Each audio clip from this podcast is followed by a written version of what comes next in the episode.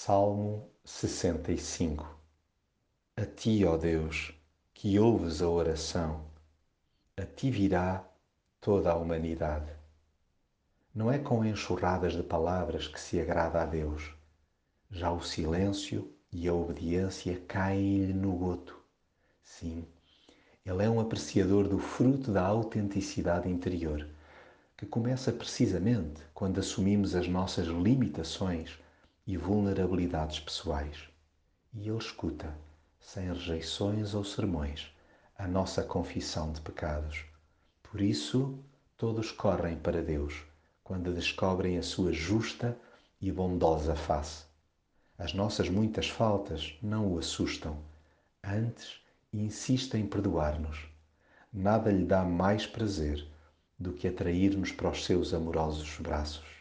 Felizes os que se rendem aos encantos do seu regaço e lá se aninham diariamente. É junto dele que a nossa alma se aquieta, pois ele faz-nos sentir sempre em casa.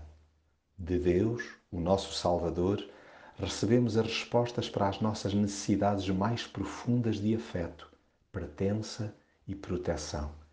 Basta reparar como ele tem na mão a natureza para não hesitarmos confiar-lhe o nosso íntimo, por mais revoltoso que se encontre.